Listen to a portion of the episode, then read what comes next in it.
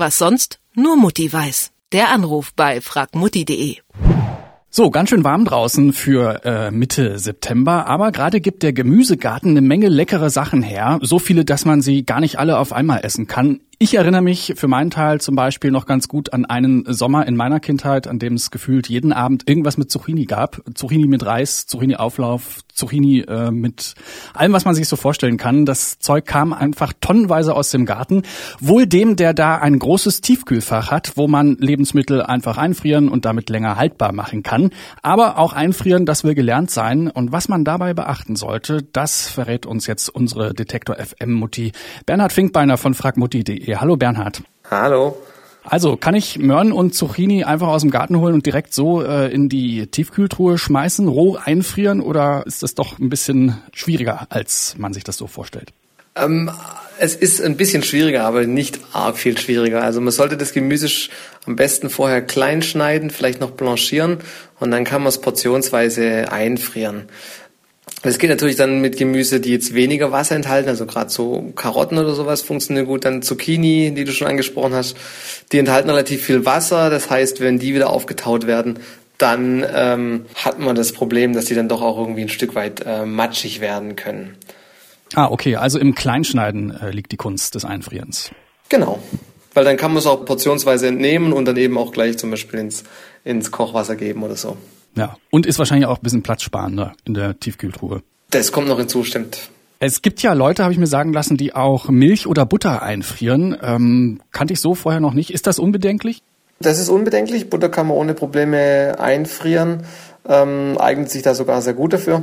Milch kann man auch ohne Probleme einfrieren. Der Nachteil ist dabei natürlich, dass es ganz schön lange dauert, bis so ein Liter Milch dann nachher aufgetaut ist. Und dann muss man, wenn die Milch aufgetaut ist, diese auch noch schütteln, weil sich dann doch so ein bisschen das Fett und die, das Wasser trennt. Aber bei Milch ist es vielleicht eh eher so, dass man da statt dann Frischmilch vielleicht auch Haarmilch verwenden könnte, denn die hält sich ja in den Tetrapacks auch äh, ziemlich lange. Da muss man jetzt nicht unbedingt dann äh, einfrieren. Anders verhält sich es bei anderen Milchprodukten, also Joghurt oder so Zeug. Das sollte man nicht unbedingt einfrieren die verändern doch irgendwie dann durch das Einfrieren ihre Konsistenz oder ihren Geschmack. Und da hat man dahinter nicht mehr so viel Spaß dran.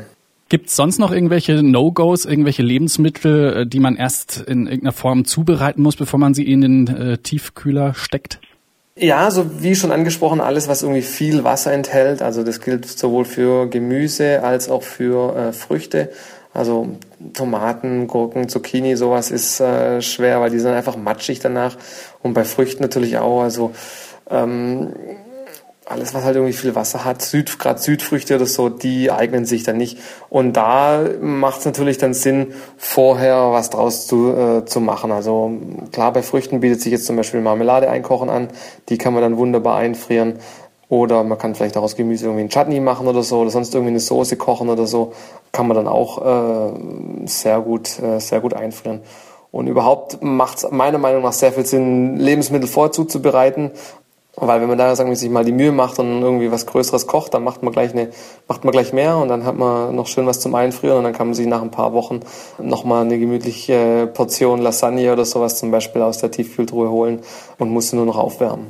Gibt es eigentlich so das ideale Gefäß, in dem man äh, Sachen in die Tiefkühltruhe packt? Also manche benutzen gerne Dosen, manche lieber Beutel. In welchen Gefäßen friert man denn am besten ein? Also ich persönlich finde jetzt Plastikbehälter, also so Plastikdosen sehr praktisch. Die sind klein, ähm, leicht, die sind auch ein Stück weit flexibel und die lassen sich auch äh, gut stapeln. Und dann kann man sie auch vielleicht mit so einem abwischbaren Stift auch noch äh, beschriften. Man sollte einfach nur darauf achten, dass auch der Plastikbehälter dazu geeignet ist, eingefroren zu werden. Da ist dann, glaube ich, immer auch so ein Symbol drauf mit so einer, mit so einer Schneeflocke oder so, die einem anzeigt, dass es für die Tiefkühltruhe geeignet ist. Manche haben ja so riesengroße Tiefkühltruhen. Da kann es dann schon mal vorkommen, dass man da irgendwas reintut und ein Jahr später merkt, ach, guck mal, die Zucchini vom letzten Jahr, äh, da ist sie wieder. äh, wie, wie lange ist denn eingefrorenes eigentlich haltbar? Kann man das ewig da reinpacken?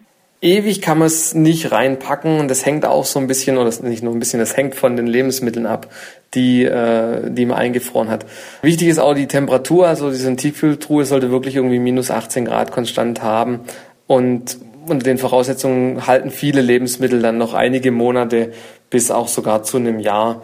da macht es dann auf jeden Fall Sinn, sich immer ähm, eben den, das Datum an dem oder den Tag aufzuschreiben auf der Dose, ähm, an dem man das, das, Lebensmittel eingefroren hat. Dann weiß man dann, ah, okay, da ähm, weiß eben, dann weiß man, wie lange das schon, schon drin ist.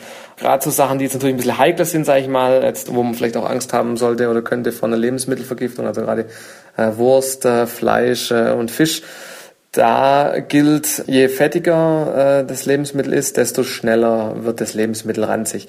Also wenn man jetzt irgendwie einen, einen mageren Fisch hat, irgendwie einen Zander oder so, der hält dann auch mal irgendwie sechs bis acht Monate. Irgendwie eine Wurst oder sowas, die hält dann vielleicht bloß ein oder zwei oder drei Monate oder so, weil es einfach wesentlich mehr Fett enthält. Gibt es eigentlich noch was, was ich beim Auftauen beachten sollte?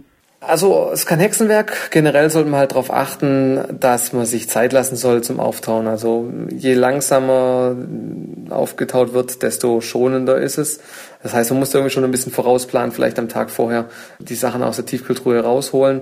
Gerade äh, Dinge wie Fleisch oder Fisch, die sollte man auch unbedingt im Kühlschrank auftauen. Das kann dann halt schon mal zehn Stunden dauern. Das heißt, das müsste man dann wahrscheinlich über Nacht tun, wenn sich dann so Tauflüssigkeit gebildet hat, irgendwie die dann auch wegschütten, weil da dann eben auch die Keime, die da eingefroren waren, natürlich dann da, da drin sind.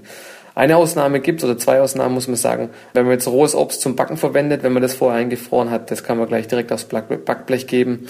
Oder so kleingeschnittenes und blanchiertes Gemüse, so Karotten oder so zum Beispiel, die können auch gleich in den Kochtopf oder in die Pfanne. Aber sonst muss man eigentlich nicht viel beachten beim, beim Auftauen. Den Sommer haltbar machen, das geht, indem man das Gemüse aus dem Garten zum Beispiel einfriert. Tipps dazu hat Bernhard Finkbeiner von fragmutti.de. Haben wir wieder was gelernt. Vielen Dank, Bernhard. Gerne. Was sonst? Nur Mutti weiß. Der Anruf bei fragmutti.de.